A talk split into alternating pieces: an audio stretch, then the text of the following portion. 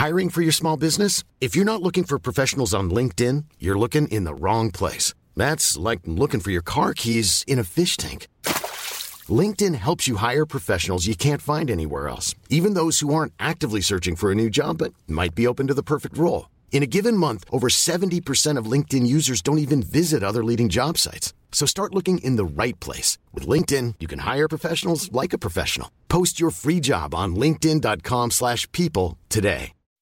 When you make decisions for your company, you look for the no-brainers. If you have a lot of mailing to do, stamps.com is the ultimate no-brainer. Use the stamps.com mobile app to mail everything you need to keep your business running with up to 89% off USPS and UPS. Make the same no-brainer decision as over 1 million other businesses with stamps.com. Use code program for a special offer. That's stamps.com, code program.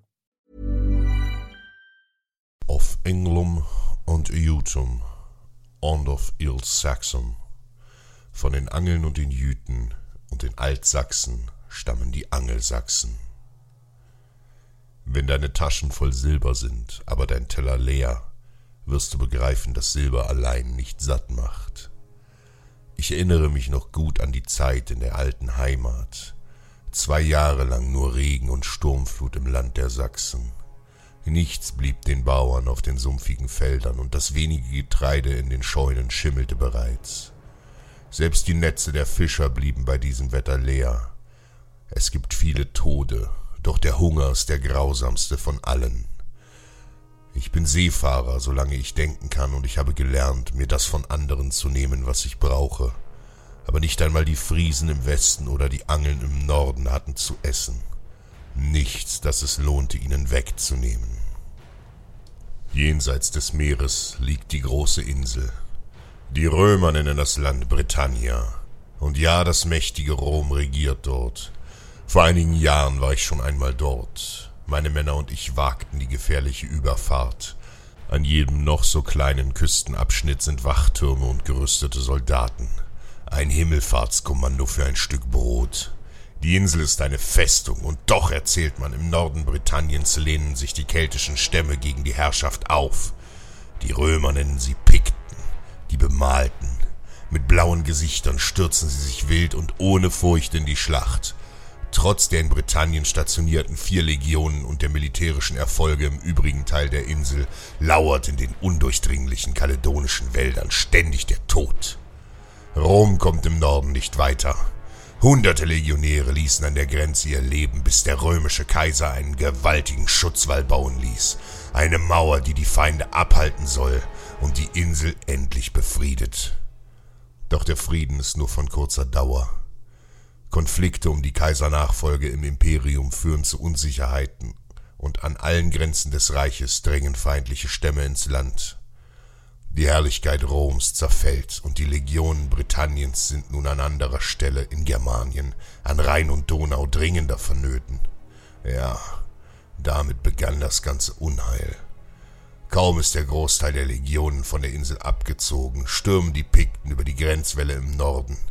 Immer weiter drängen sie vor und stürzen die römische Provinz in blutiges Chaos.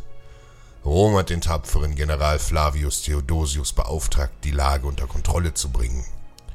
Flavius ist ein fähiger Mann, doch es fehlt ihm an Kriegern, um diesen Kampf gegen den gewaltigen Keltensturm zu gewinnen. Und so waren sie eines Tages da.